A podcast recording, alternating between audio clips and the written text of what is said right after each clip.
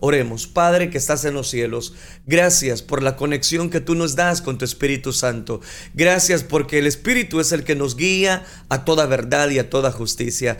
Háblanos a través de tu palabra. Gracias por permitirnos llegar a través del Internet, a través de las ondas radiales, a través de esos países centroamericanos, porque también, Señor, ese país, Estados Unidos, bendice a todas las personas que en esta hora se están reportando, nos dejan su comentario y puedan ellos también encontrar, Señor, el oportuno socorro a través de tu palabra. Gracias, Cristo Jesús. Amén, Señor, y amén.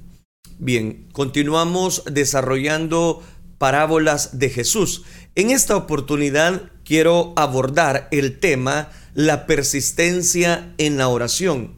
Ese es el tema, la persistencia en la oración. Importante mencionar varios aspectos, pero antes de ello leamos lo que dice Lucas capítulo 18, que es donde nos ocupa esta parábola, versículo número 1.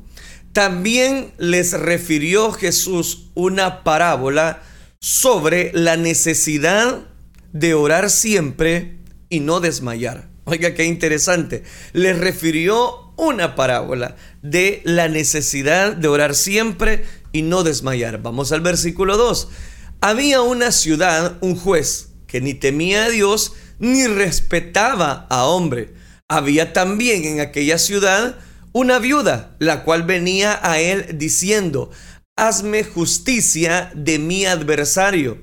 Y él no quiso por algún tiempo, pero después de esto dijo dentro de sí, aunque ni temo a Dios, ni tengo respeto a hombre. Sin embargo, porque esta viuda me es molesta, le haré justicia, no sea que viniendo de continuo me agote la paciencia. Y oiga esto, y dijo el Señor, Oíd lo que dijo el juez injusto.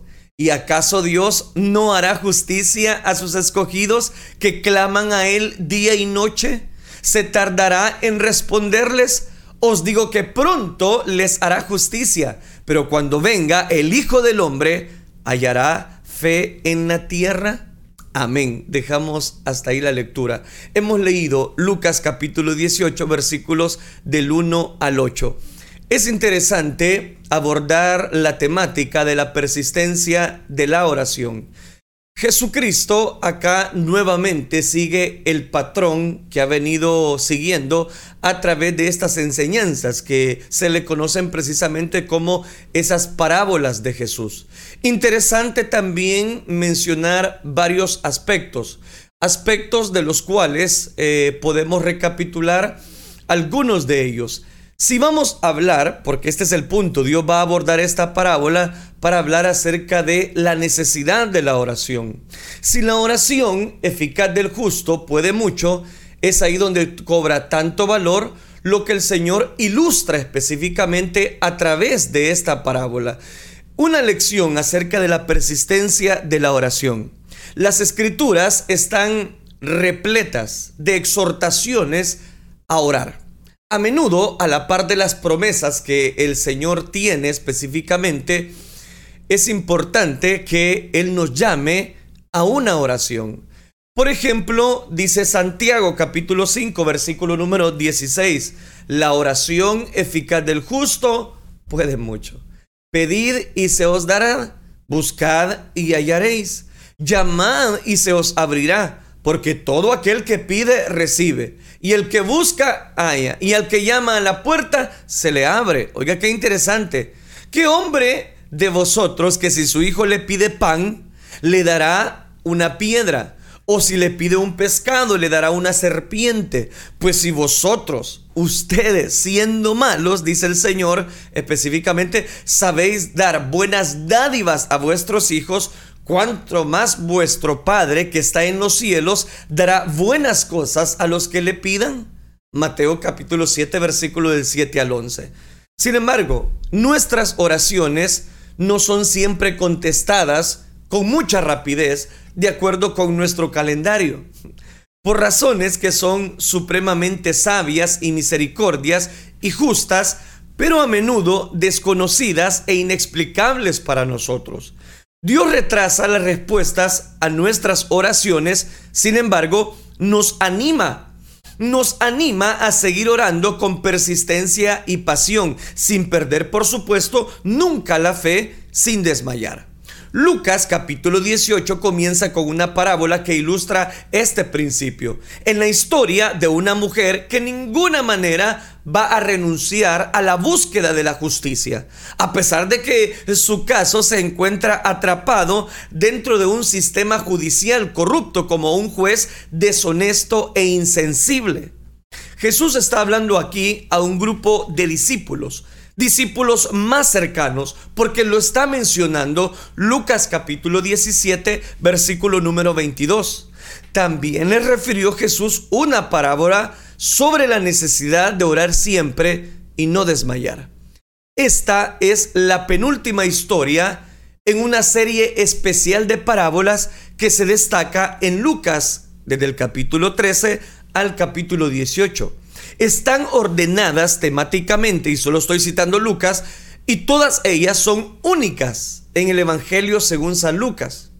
De hecho, son parte de una larga narrativa que no tiene paralelo en ninguno de los otros evangelios, empezando desde Lucas capítulo 13 versículo 22 y terminándola con la parábola del fariseo y el publicano en el capítulo 18, versículo 14. Varias de las historias más conocidas de Jesús, entre ellas las más famosas, específicamente tres parábolas en Lucas capítulo 15, como lo es la oveja perdida, la moneda perdida y el hijo pródigo, aparecen solo en esta parte singular del Evangelio según San Lucas. Esta conmovedora historia acerca de un juez injusto y la vida persistente, la viuda, perdón, persistente, es asimismo única de este evangelio, Lucas. La historia viene inminente después de un breve discurso del hombre cuando Jesús se ha de manifestar en su segunda venida, describiendo lo que será, por supuesto, el día en que el Hijo del Hombre se manifieste a ellos. Los 16 versículos finales de Lucas capítulo 17, estoy hablando de los versículos 22 al 37, son una, un tipo discurso del, en el monte de los olivos, pero es en realidad un mensaje mucho más corto con una notable diferente, eh, diferencia más bien en la cual nosotros podemos eh, recapitular y sacar, voy a decirlo, esos versículos a través de Lucas capítulo 17.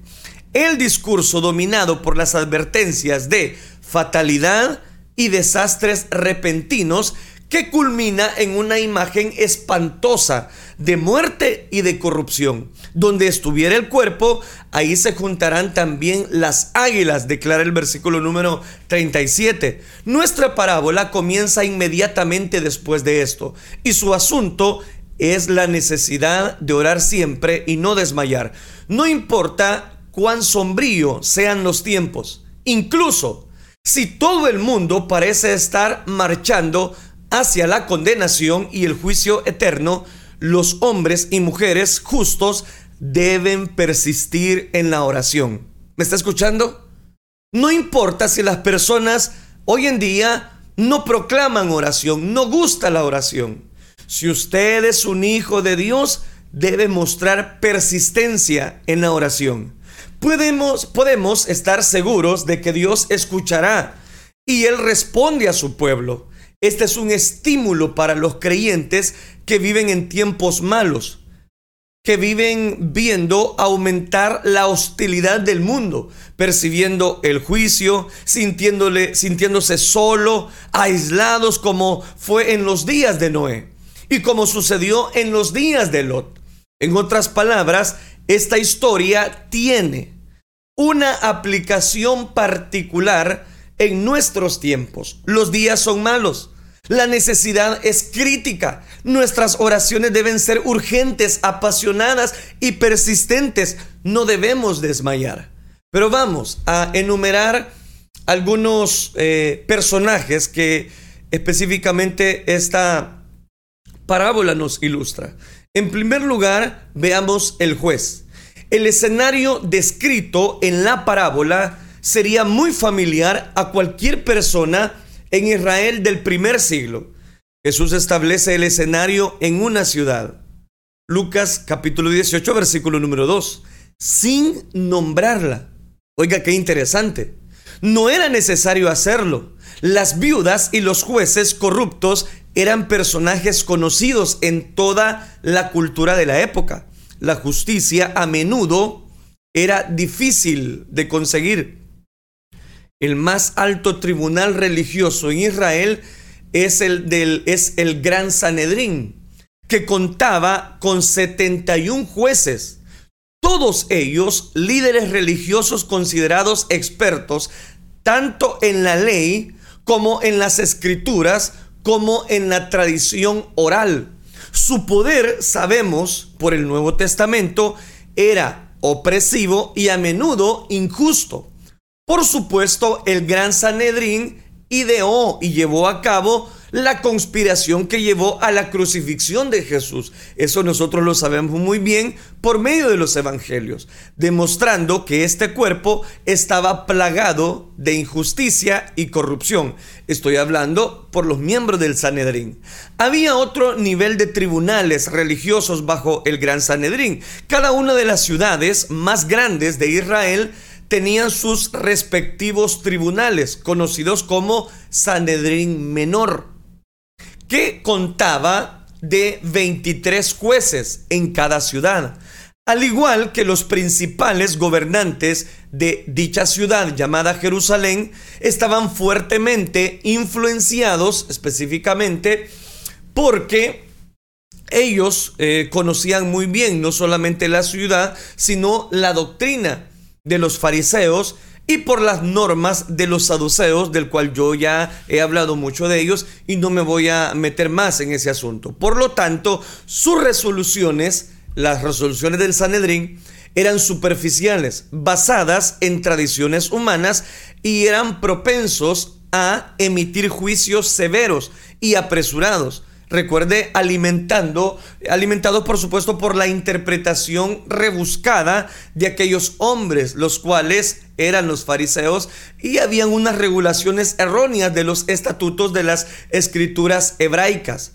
Hemos visto un ejemplo clásico de esto en sus excesivas restricciones ceremoniales del día sábado el cual le invito a escuchar los programas anterior cuando iniciamos hablando acerca de esta serie de parábolas de Jesús. No lo voy a repetir. Los mismos jueces estaban impregnados de qué? De justicia, pero de justicia propia farisaica. Después de haber subido a los, eh, voy a decirlo de esta manera, a los más altos dentro de una jerarquía rabínica muy politizada, a menudo estos jueces se volvían notoriamente corruptos.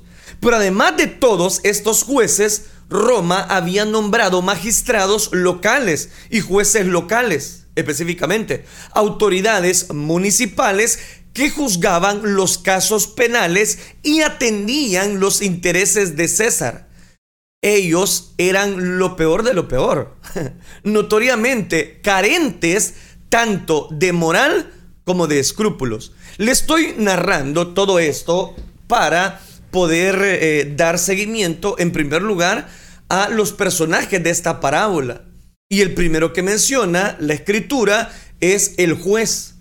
Los judíos en general los miraban a los jueces con el mismo desprecio absoluto que acostumbraban mostrar hacia los publicanos. Imagínense en qué, en qué élite se encontraban. Su título era oficial, eran jueces prohibidores. Pero cambiando una sola letra en el término arameo, los judíos se referían a ellos como jueces ladrones. La descripción de este juez deja claro que él era uno de esos nombramientos romanos, porque ni temía a Dios ni respetaba a hombre. Eso es específicamente lo que nos está diciendo Lucas capítulo 18 versículo número 2, que nos dice, había en una ciudad un juez que ni temía a Dios ni respetaba a hombre. Entonces, note qué interesante. No respetaba a hombre, mucho menos tenía el temor de Dios. Ahora bien, Esa es una buena caracterización. Expresiones similares son bastante comunes en la literatura de la antigüedad. Incluso fuera de la Biblia, tal palabra era utilizada para describir a una persona bien reconocida por su falta de escrúpulos. A alguien que no mostraba verdadera reverencia a Dios, a su voluntad o a su ley, además era completamente indiferente a las necesidades eh, de las personas y sus causas justas, se había convertido en un juez, porque amaba el estatus que le daba y el dinero que éste le producía. No porque amara la justicia, no porque amara la verdad, no se inmutaba por la compasión o la comprensión. Y como si esto fuera poco, para empeorar la gravedad de su malvada personalidad, descubrimos que no era ingenuo ni se engañaba a sí mismo. Era plenamente consciente de lo libertina que se había vuelto su personalidad. Entonces, note qué interesante. Reconoció sin rodeos quién era.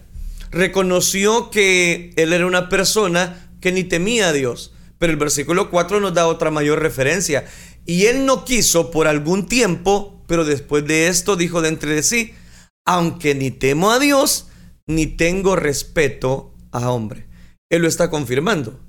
Él ya se hizo acreedor de esta verdad, la cual Jesucristo mismo está ilustrando muy bien. Era un ser humano completamente amoral. Su iniquidad resultaba en todo tipo de consecuencias trágicas, ya que tomaba decisiones diarias que afectaban la vida de las personas. Jesús se refirió a él como un epíteto lacoínico. ¿A qué me refiero? El juez injusto, como mayormente se le conoce. Un juez que desconocía que desconocía totalmente las obligaciones de su cargo, ya que se supone que un juez debe impartir justicia de acuerdo con la ley de Dios y según las necesidades de las personas. A este hombre no podía importarle lo que otros necesitaban, no le importaba, no tenía vergüenza y nada era más eh, supremamente peor que este tipo de descaro en la cultura del Oriente del Oriente Medio, donde el honor y la vergüenza son todo. En resumen, hablando acerca de este juez, le faltaba la decencia básica, carecía de nobleza y de afecto natural y no le importaba ni Dios ni la humanidad. Este es el juez que nos ocupa en esta parábola. No obstante, esta parábola nos enseña una lección positiva acerca de Dios y cómo Él contesta nuestras oraciones empleando como ilustración el comportamiento perverso de este juez injusto. Esta parábola es muy similar a la del mayordomo injusto, en la que Jesús usó las acciones de una persona malvada para mostrar algo puro y recto. Entonces note que cobra mucho valor. Ahora hablemos de la mujer.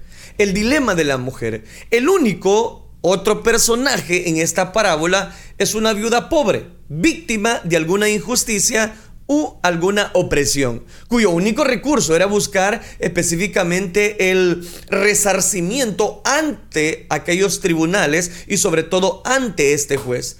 Alguien le había defraudado, al parecer estaba sola y desamparada. En esa cultura, recuerde que los tribunales pertenecían exclusivamente a los hombres. En primer lugar, ninguna mujer habría apelado a un juez si había un hombre en su vida no solo su marido habría muerto y pareciera que no tenía ni hermano, ni cuñado, ni padre, ni hijo, ni primo, ni sobrino, ni pariente masculino, aunque fuera lejano, ni vecino cercano que pudiera defender su caso. Ella representa a los que son extremadamente pobres, a los pobres, impotentes, aquellas personas indefensas, aquellas personas carentes, desconocidos, sin amor, sin, sin cuidado y de cualquier otra manera desesperados. Eso representa a esta mujer. Viene Jesús, desarrolla esta ilustración en torno a una viuda pobre. ¿Por qué? Según la ley, su caso debería haber sido claro, independientemente de los méritos legales de la demanda, el juez debería haber hecho algo para cuidar de ella puramente por motivos de piedad. La ley de Moisés era explícita en este aspecto. Dios mismo había ordenado allá en Éxodo capítulo 22, versículos 22 al 24, a ninguna viuda ni huérfano afligiréis. Porque si tú llegas a afligirles y ellos clamaren a mí, ciertamente oiré yo su clamor, dice el Señor, y mi furor se encenderá y os mataré a espada y a vuestras mujeres serán viudas y huérfanos vuestros hijos. Aquí he citado Éxodo capítulo 22 versículo 22 al 24. El principio se hizo eco allá en el libro del profeta Isaías capítulo 1 versículo 17. Aprended a hacer el bien, buscad el juicio, restituid al agravio, haced justicia al huérfano y amparad a la viuda. Isaías capítulo 1 versículo 17. La ley estaba llena de disposiciones especiales para las viudas. No torcerás, y aquí le voy a dar el último versículo, Deuteronomio 24, 17. No torcerás el derecho del extranjero ni del huérfano, ni tomarás en prenda la ropa de la viuda. Las viudas debían ser atendidas y las autoridades legales tenían un deber particular de ver que fueran satisfechas todas sus necesidades. Al parecer esta mujer tenía un caso bien documentado por razones legales en sí, ya que estaba suplicando justicia, no un trato especial, era que le hicieran justicia y era incansable. El tiempo del verbo que emplea Lucas capítulo 18 versículo 3 significa acción repetida. Una viuda la cual venía a él constantemente, constantemente. Volvía una vez, volvía otra vez y reclamaba otra vez y le decía, hazme justicia de mi adversario, literalmente, defiéndeme. Parece que ella estaba buscando la rectificación parece que ella lo que necesitaba era precisamente una ayuda, una ratificación. ¿Y a qué me refiero? Su desesperación indica que le habían quitado todo, ya no tenía nada que perder. Pero la fuerza inicial del juez a la mujer fue increíblemente fría. Él se negó a atenderla. Desestimó su caso con prejuicio extremo y sin ninguna consideración real. Tal vez el fraude o el robo del que habría sido víctima el juez le pareció insignificante. No obstante, que parecía ser una amenaza al juez, le pareció insignificante, pero para ella era su propia existencia. Es impactante la falta absoluta de preocupación o compasión del juez hacia ella, y de eso quiero destacar.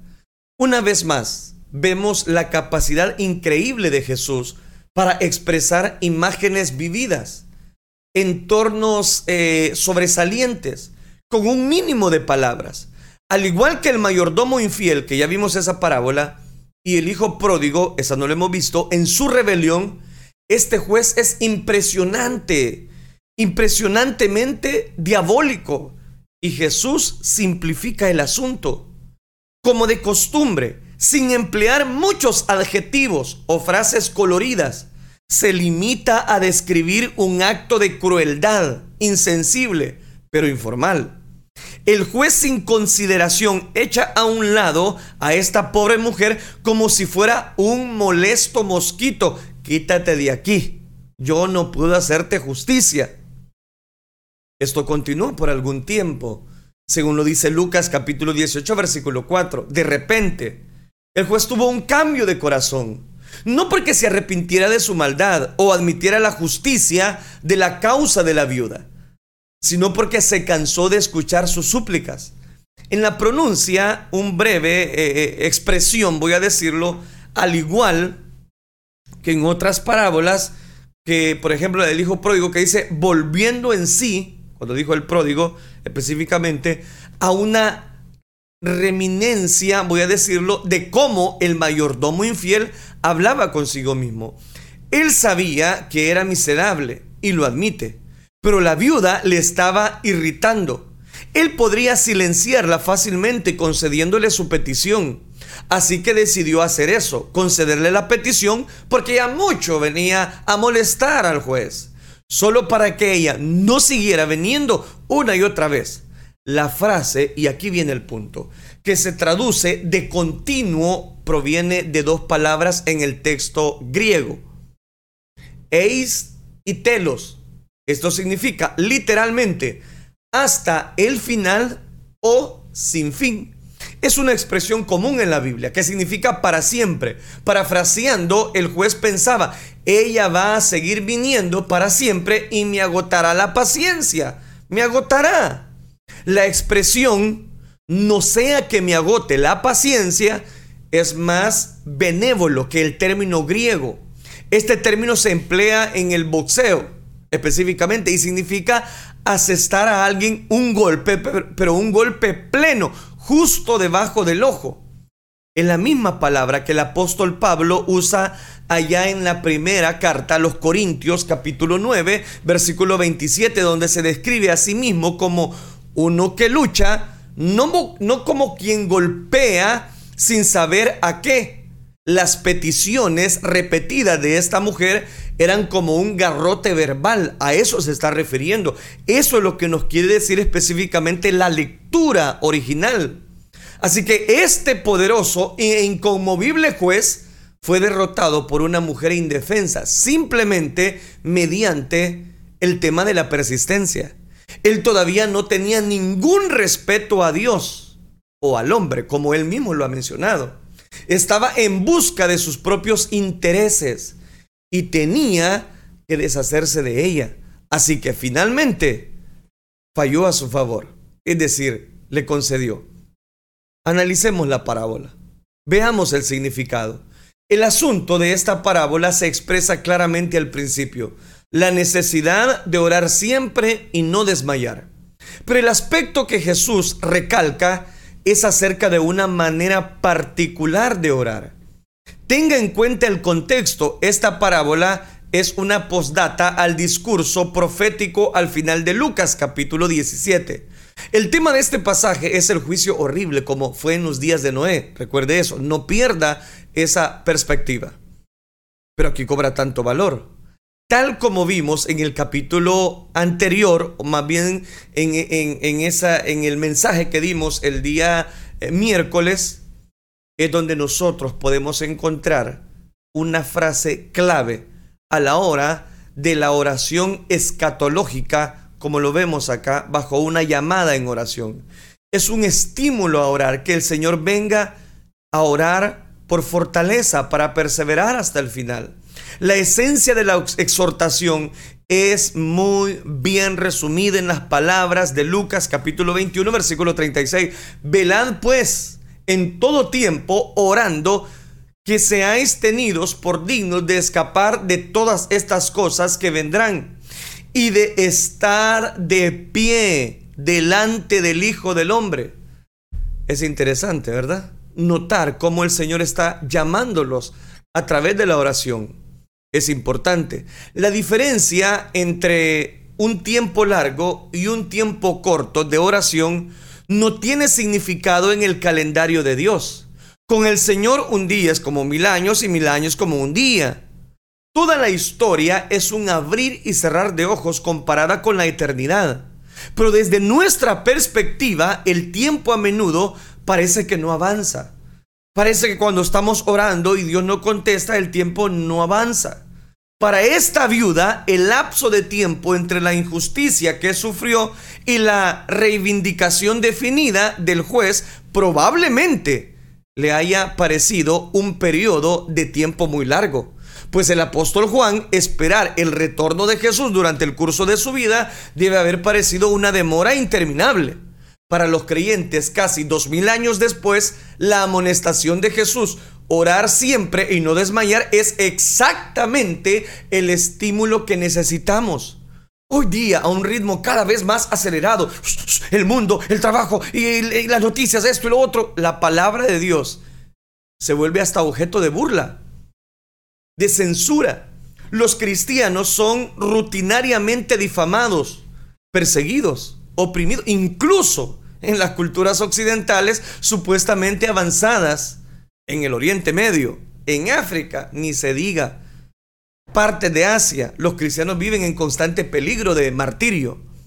En cálculos muy conservadores, cada año miles de cristianos son asesinados por su fe.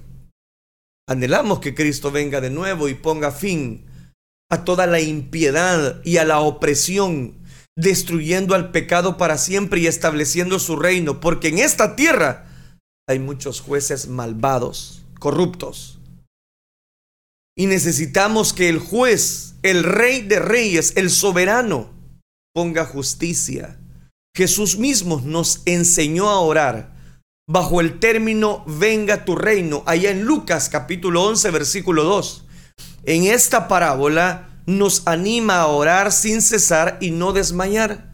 La palabra desmayar en el texto griego es aqueo, que habla de renunciar por agotamiento o peor aún, por convertirse en cobarde. Lucas 18.1 es el único lugar en que la palabra aparece fuera de eh, las cartas paulinas. Pablo lo usa cinco veces, pero usa la palabra no desmayamos allá en segunda de Corintios capítulo 4 versículo número 1 y en el capítulo número 16. En Gálatas capítulo 6 versículo 9. No desmayéis a causa de mis tribulaciones vosotros. Allá en Efesios capítulo 3 versículo 13. No os canséis de hacer bien. Segunda de Tesalonicenses 3:13. Ahí ya le di la mayoría de ejemplos, pero el significado subyacente es siempre el mismo. No renunciar a la esperanza de que Jesús viene. No renunciar a la esperanza de que Jesús responde. Por supuesto, Dios no se parece en nada al juez injusto. Por favor, no me ponga un paralelo con este juez injusto que con el mismo Hijo de Dios. No, no, no. El argumento que Jesús está presentando es un argumento de menor a mayor. Si un magistrado tan depravado y perverso puede ser persuadido por pura perseverancia a hacer justicia a una viuda que a él no le importa y para la cual no tiene compasión alguna, nos hacemos la pregunta, ¿acaso, dice el Señor, Dios no hará justicia a sus escogidos que claman a Él día y noche? ¿Se tardará en responderles? Os digo que pronto les hará justicia. Y aquí cito Lucas capítulo 17, versículo número 7 y 8. Oiga, qué importante. Importante digo, porque nos está llamando específicamente a poder ver que Dios sí tiene la respuesta que tanto necesitamos a través de esa necesidad a través de esa disyuntiva que últimamente estamos enfrentando. Mientras tanto, Él no retrasa la justicia. No retrasa la justicia por la apatía o indiferencia. Retrasa el juez, estoy hablando del el Hijo de Dios, el Dios mismo, es misericordioso en Él mismo, en este mismo contexto donde Pedro nos recuerda que con el Señor un día es como mil años y mil años como un día, pero el apóstol de inmediato añade, el Señor no retarda su promesa, según algunos la tienen por tardanza, sino que es paciente para con nosotros, no queriendo que ninguno perezca, sino que todos procedan al arrepentimiento. La aparente demora es la medida de la paciencia de Dios. Él está reuniendo un pueblo para su nombre para alabanza de su gloria y no va a acortar los plazos hasta que se salve el último de sus escogidos. Hasta que sea ese número, una gran multitud a la cual nadie podía contar de todas las naciones, de todas las tribus, pueblos y lenguas, como lo dice Apocalipsis capítulo 7 versículo 9. Aquí está la prueba de que la parábola del juez injusto se refiere a la segunda venida nos impulsa a orar fielmente, a persistir por ese día. Al final de Lucas 18, en el versículo 8, está la clave. Ahí está la clave para que nosotros eh, remitamos, voy a decirlo, esta verdad. Os digo que pronto les hará justicia. Oiga, qué tremendo. Ahí dice, os digo que pronto el juez les hará justicia. Pero nuestro juez celestial no se parece en absoluto al juez de la parábola.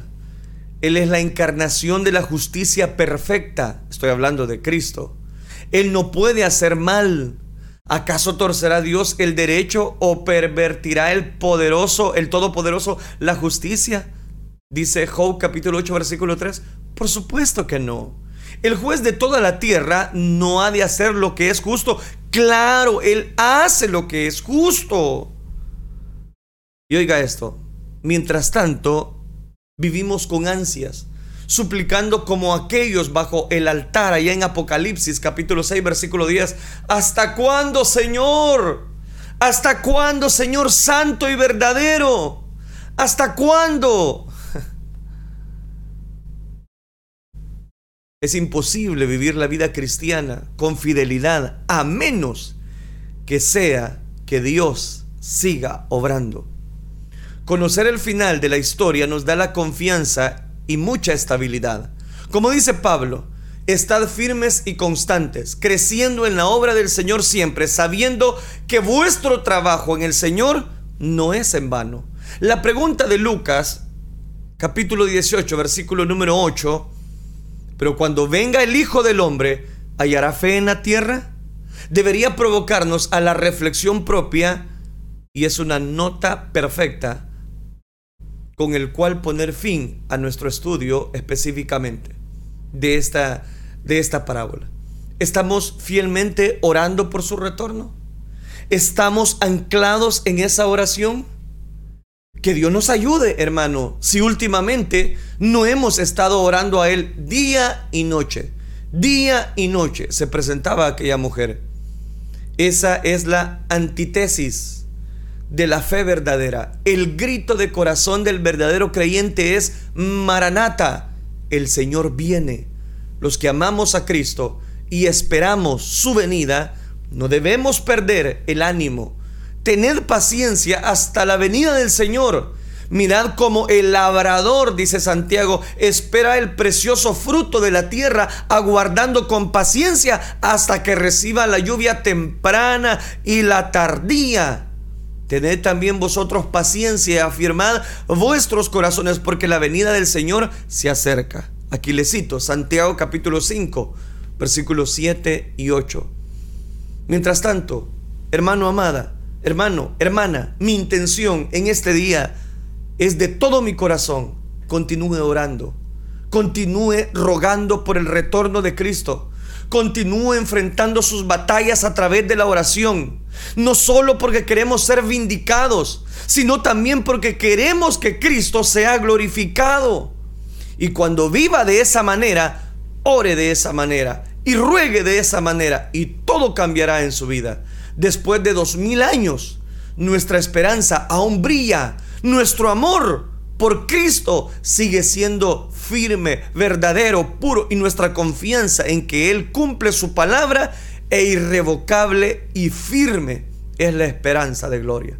Por lo tanto, mis queridos hermanos, hermano mío, hermana mía, por lo tanto, ore constantemente. Su palabra es viva. Su palabra es eficaz. Oramos sin cesar para que venga y reine como Rey de Reyes y Señor de Señores. Y lógicamente ese cielo nuevo y esa tierra nueva serán eternos. Nos hacemos eco de la petición que concluye las escrituras. Sí, ven Señor Jesús, ven pronto y estemos a cuentas. Esta oración debería estar perpetuamente en nuestros labios y estas esperanzas deberían regir todos nuestros pensamientos. Este es el asunto que Jesús expone en la parábola del juez injusto, que yo la, titulé La persistencia en la oración. Siga orando. Aunque otros no quieran, siga orando. Aunque la situación con el juzgado es difícil, siga orando. Aunque le van a hacer un examen donde usted no va a salir muy bien, hablando en términos eh, de diagnóstico, siga orando. Hermano, pero es que, mire, eh, el problema económico, el banco ya, los acreedores están viniendo a cada rato. Siga orando. Hermano, pero ¿y de dónde va a venir la salida? Siga orando. Viva con ese tipo de anticipación hasta que Él venga y vea cómo cambia su vida, vea cómo cambia su entorno y vea cómo Dios está presto para ayudarnos. Una de las valiosas recompensas que los hijos de Dios tenemos, sin temor a equivocarme y sin temor a dudas, es la joya de la oración. La oración eficaz del justo puede mucho. Doble sus rodillas, órele al Señor, clámele a Él y usted encontrará respuesta a sus necesidades. Oremos entonces, oremos a Él. Padre que estás en los cielos, te damos gracias por esta enseñanza. Te damos gracias porque tú siempre hablas a nuestra vida. Te damos gracias porque en ti, Señor, están escondidos todos los tesoros de la sabiduría. Gracias por esta serie que hemos desarrollado. Gracias por estas parábolas. Gracias, Dios mío, por esta parábola específicamente hablando acerca de la oración, la viuda y el juez injusto.